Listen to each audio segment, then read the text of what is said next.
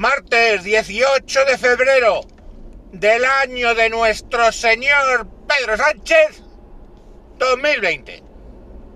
Me encuentro, me encuentro con ganas de compartir los trucos que hago para tratar de enseñar a mi coche a hacer cosas nuevas.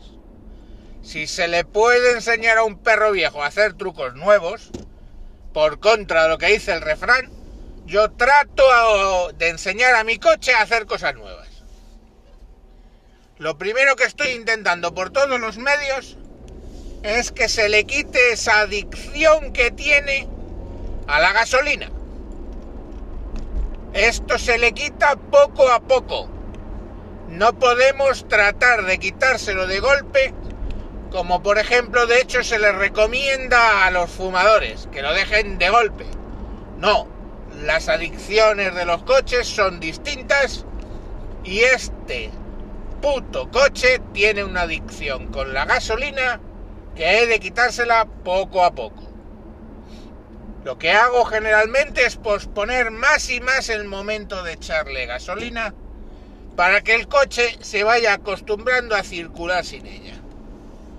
Me da igual, ya sé lo que me vais a decir, que si apuran los depósitos, los pozos generan problemas en el motor y al final lo acabas pagando.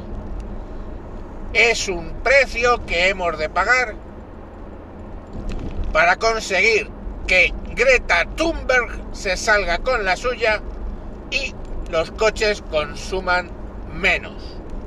En vez de comprarme un coche eléctrico que no tengo donde cargarlo, ni dentro ni fuera de casa, lo que hago es enseñar a mi coche a que gaste menos. ¿Cómo lo hago? Muy bien. Pues básicamente las primeras veces le dejo hasta que se pone la luz de reserva. Tiene una luz de reserva este coche que te dice, te quedan, en este caso ahora mismo la llevo en reserva y pone 53 kilómetros.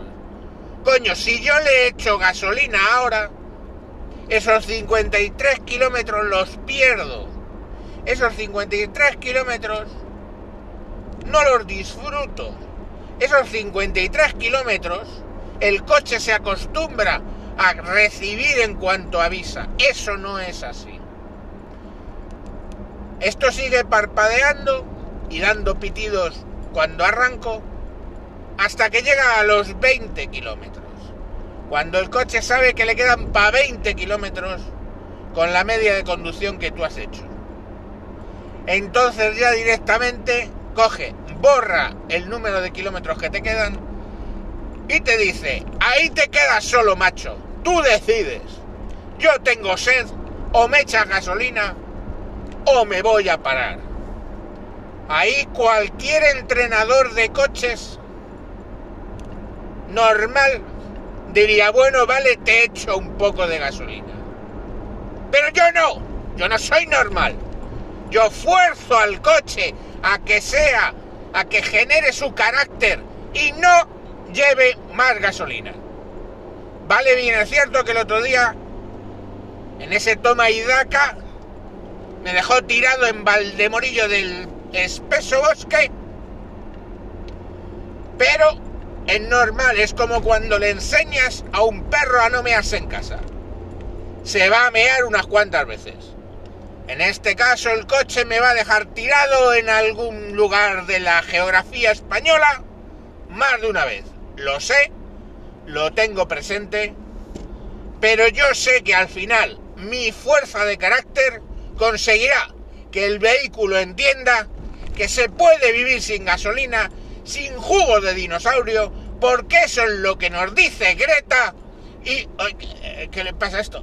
Eh, da tirones. Eh, coño, eh, me cago en la puta, me quedo, me quedo, me quedo.